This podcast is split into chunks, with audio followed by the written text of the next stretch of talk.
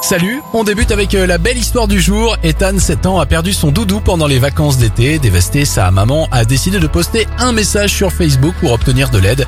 Et les internautes ont eu une idée géniale, envoyer des cartes postales provenant du monde entier pour faire croire à Ethan que Doudou était parti en vacances. Grâce à la mobilisation de tous, Ethan est heureux et garde toutes les cartes postales.